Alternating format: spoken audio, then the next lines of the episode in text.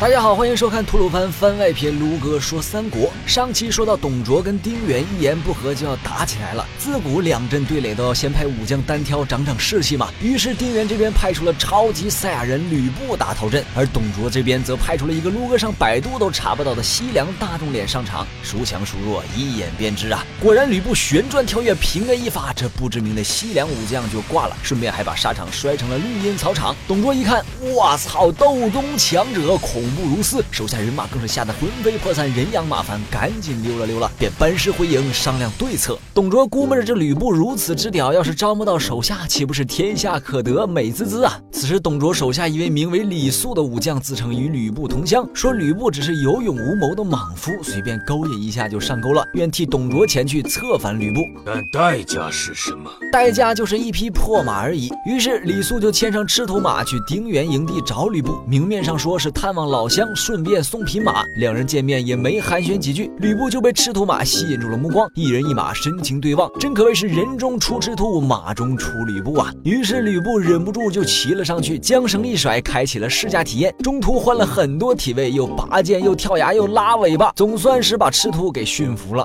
回到军营，吕布收人重礼，自然要厚待一番，与李肃二人详谈正欢。李肃便趁机让吕布另找东家，吕布也感觉自己现在这义父不咋地，又加上李肃。的大力推荐和整整一箱子金子以示诚意，吕布的二五仔之心就觉醒了。在李肃的暗示下，吕布趁着丁原泡澡毫无防备之际，一手把他摁死在了池子之中，提着丁原的人头去投靠董卓认儿子。董卓得到了吕布的加入，自然是高兴万分，就认了吕布做儿子，封了都亭侯，得了一员大将。董卓更是心理膨胀，没有逼数，朝廷之上自封太尉，公然提出废少帝，立刘协为帝。台下除了袁绍，便无人敢说不。碍于袁绍贵族身份，董卓。没有就地杀他，而废立之事因再无人反对，便就此定下。同年九月，献帝登位，董卓基本已经一手遮天，除掉了贬为弘农王的刘辩跟何太后后，更是为所欲为，天天入宫趴宫女贵妃，纵兵掳掠，滥杀无辜，终于惹怒各路诸侯。王允以寿宴作为借口，召集朝中的忠义老臣商讨对策。然而老臣们个个都唉声叹气，毫无作为，被董卓近臣曹操上门嘲笑，既无胆量又无良策。原来曹操也一心想要除掉董卓，并自荐。前去刺杀董卓，为此王允送曹操一把七星宝刀，希望曹操见机行事。第二天，曹操就迎来了刺杀的机会。适逢自己坐骑太寒酸，被吕布看到，董卓便让吕布去给曹操选一匹西凉骏马。又适逢董卓喝酒累了要去睡觉，曹操就掏出七星宝刀，打算一刀咔嚓掉董卓。没想到董卓突然又醒了，吓得曹操双膝跪地，改口说要赠送宝刀。然后没等董卓反应过来，便牵着吕布选的马一溜烟就跑。等董卓回过神来，曹操早已飞马出城。于是董卓下榜文缉拿曹操，而曹操逃跑技术尚未炉火纯青，还真就被官兵抓到，送到了中牟县县令陈宫手中。陈宫这人当年在洛阳求官时曾见过曹操，于是一眼便认出曹操，并对曹操敢于刺杀董卓的行为十分钦佩，私下释放了曹操，并弃官跟随曹操而去。两人途经吕家庄，庄主吕伯奢是曹操他老爹的结义兄弟，于是两人决定先去吕家庄稍作歇脚。然而眼下城镇四处皆是缉拿榜文，让曹操坐立不安，生怕。被出卖啊！此时